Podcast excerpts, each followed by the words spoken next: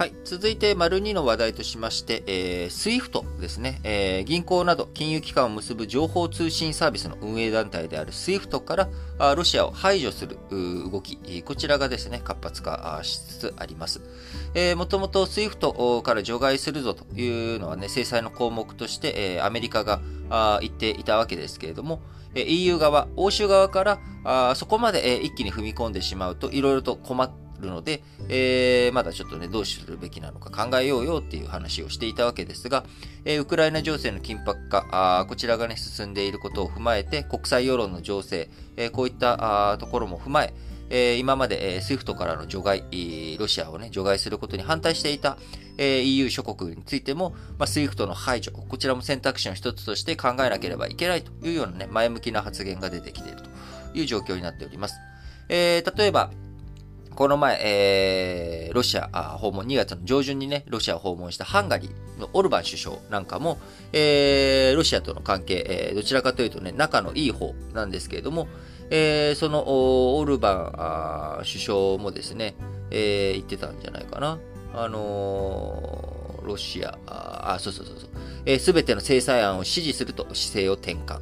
えドイツについてもですね、えロシアからエネルギー輸入している、その輸入代金の支払いとかっていうことを考えていく上で、え今まで SWIFT のね、えやつ、どうしようかっていう話だったんですが、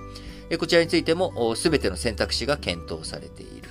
えあるいは、イタリアもですね、え SWIFT を含めて、え今後の EU の対ロ制裁の方針を全面的に支持するというような発言、え飛び出してきているということになります。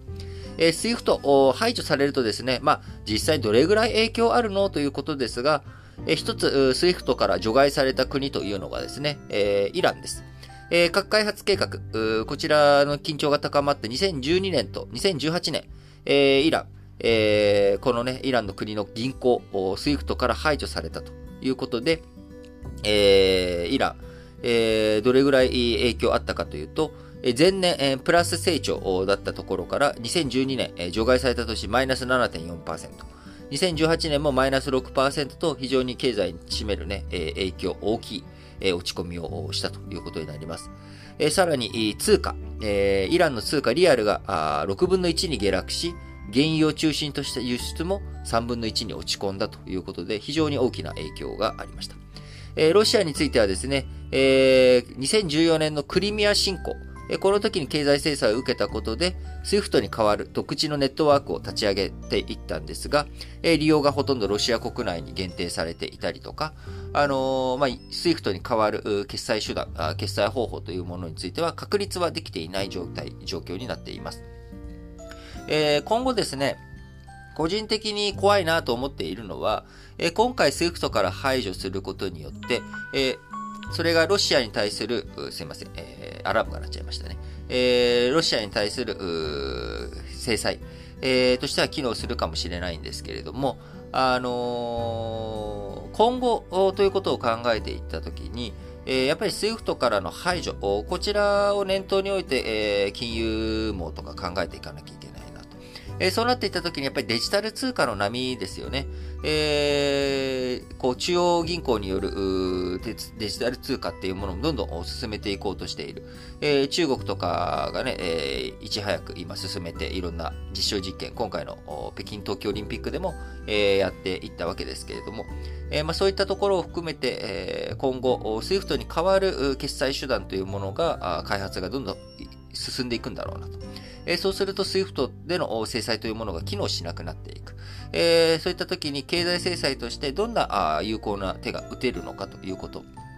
世界がね、あのー、デジタルマネー、えー、やっていくことによって便利になる、決済手段が豊かになっていくっていうこと自体は素晴らしいことなんですが、えー、その一方で、えこういった独裁国家に対する制裁が効かなくなっていったりとか、えマネーロンダリングの問題とかですね、えいろんな問題がやっぱり起きてきちゃう。便利になればなるほどですね、えいろんなものが、こう、心配になってくるというところもあります。え逆に、まあ、あの、デジタル通貨を使うことによって、え制裁のね、実行力、まあ、誰がどこにお金をどういうふうに流しているかということが見える化されることによって、えー、裏取引とかね、えー、そういったことができないように、えー、いろいろと制限していくこともある種可能になっていく。まあ、そのデジタル通貨にね、なんか、あの、仕掛けをして、えー、ロシアとか、そういった特定の相手には行き渡らない、えー、渡せないように制御するとかっていうこともね、えー、できるようになるかもしれませんし、そこまでは無理なのかな。えー、ちょっとわかんないですけれども、なんかまあいろんなことが考えられていくんだろうなと思います。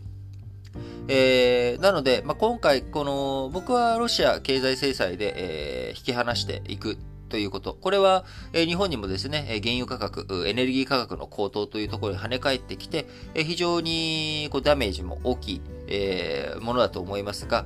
えー、僕らがですね、えー、できることの一つとして、やっぱりそれを支持してですね、えー、支援して、えそしてそれによる痛みをウクライナの人々と共に被るということ。これがね、僕は大切だと思います。えー、寄付とかね、デモとか、あこういったことも、あのー、個人でできることなので、えー、やりたい方はね、やっていただいて問題ないと思うんですけれども、じゃあ、やっぱり寄付で何か変わるのかって言ったら、やっぱり大きくは変わらないよねと。あの止める力には多分ならないんですよね。え今、実際に苦しんでいる、戦火にあえいでいる人たち、えー、難民とかね、えー、難民化した人々や、ああるいは怪我をした人とかにね、えー、赤十字を通して、えー、医療品とかが届くとかね、まあ、こういったことにはなっていくと思います。えー、事後的なサポートという意味では、あ意味があると思いますし、えー、デモについてもですね、直接的にそれが世界平和につながらなくても、やっぱり世界はあウクライナを見捨てていないぞという姿勢、これをね、しっかりと示していくっていう意味で、えー、決して無駄なことではないと思っています。しかし今、現実問題のね、えー、ところを止めていく、変えていくっていう手段としては、あやはり国ないしはより大きなところでね、国際社会というものが一致団結して制裁を加えていくということ。えー、これがまずは必要なことだと思いますし、有効な制裁、効力のある制裁をきちんとガツンと加えていくということがね、欠かせないと思います。そのためにも国際社会一致団結して、SWIFT からえロシアを排除していく。えそして、SWIFT からロシアを排除したことに伴う、えいろんな経済的な痛み、波及というもの。これはね、先進7カ国にも影響ありますし、日本にも非常に大きな影響があると思います。えそれに対して、え日本もですね、覚悟を決めて、え日本国民一致団結してですね、えその、波を乗り越えていけるようにね、するべきだなと思っています。